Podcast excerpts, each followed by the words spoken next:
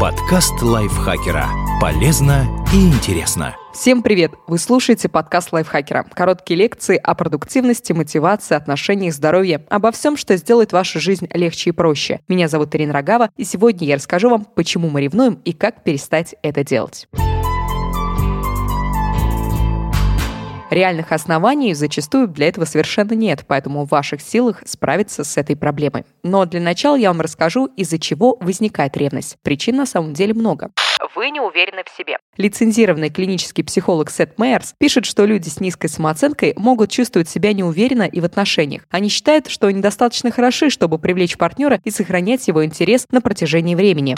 Вам все нужно контролировать. Один партнер переживает за свое место в мире второго. Возможно, еще в детстве человек испытал тревожный опыт и теперь думает, что доверять нельзя, потому что в любой момент ему могут предпочесть другого. Но это не просто тревога, это попытка контролировать действия другого другой стороны, страх чужой свободы и бунт против нее. Вы слишком сильно привязаны к партнеру. Постоянная беспочвенная ревность может появиться из-за чрезмерной привязанности, когда один не может отделиться от другого и живет его жизнью. Если все время вмешиваться в жизнь спутника, запрещать встречаться с друзьями и проводить время отдельно, высокие шансы разрушить отношения. Нет ничего плохого в том, чтобы у пары были общие интересы, но свои увлечения у каждого также должны быть.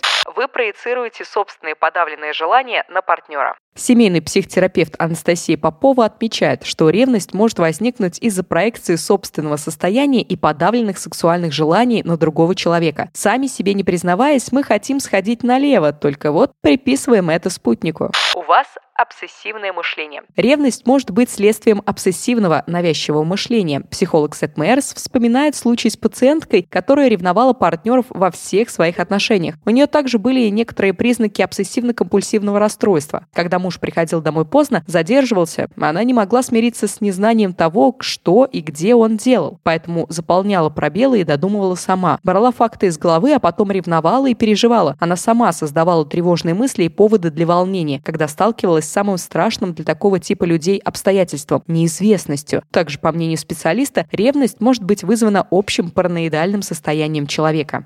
Есть реальный повод для ревности. Пожалуй, самая логичная причина – обоснованный повод для ревности действительно есть. Может быть, это недвусмысленная переписка с другим или другой, еще не забытая измена или неопровержимое доказательство неверности. Как же перестать ревновать? Принять и изучить свои мысли. Роберт Лихи, доктор психологии, профессор Ельского университета, бывший президент Ассоциации поведенческой и когнитивной терапии, Академии когнитивной терапии и Международной ассоциации когнитивной психотерапии, рекомендует самый пик ревности остановиться, выдохнуть и обратить внимание на свои мысли. Отражают ли они то, что есть на самом деле? Если вы думаете, что партнер интересуется кем-то кроме вас, это отнюдь не значит, что так и есть. Вы должны понять, что мысли и реальность разные вещи. Не подчиняться чувству ревности. Гнев и тревога могут усилиться, если начать зацикливаться на них. А вам нужно принять свои эмоции и позволить им быть. Вы не должны избавляться от чувств, но если подходить к наблюдению за своими переживаниями осознанно, это поможет их ослабить. Понять, что неопределенность – часть любых отношений. Мы ищем определенности. Мне нужно знать, что она или он тебя не интересует. Или я хочу знать, что мы не расстанемся и будем вместе. Доктор Лихи пишет, что некоторые Некоторые даже готовы прервать отношения, прежде чем это, по их мнению, сделает другой. Неопределенность – часть жизни. Это то, с чем мы не можем ничего сделать. Нельзя знать наверняка, уйдет от вас партнер или нет, но своими обвинениями и упреками вы можете создать самоисполняющееся пророчество.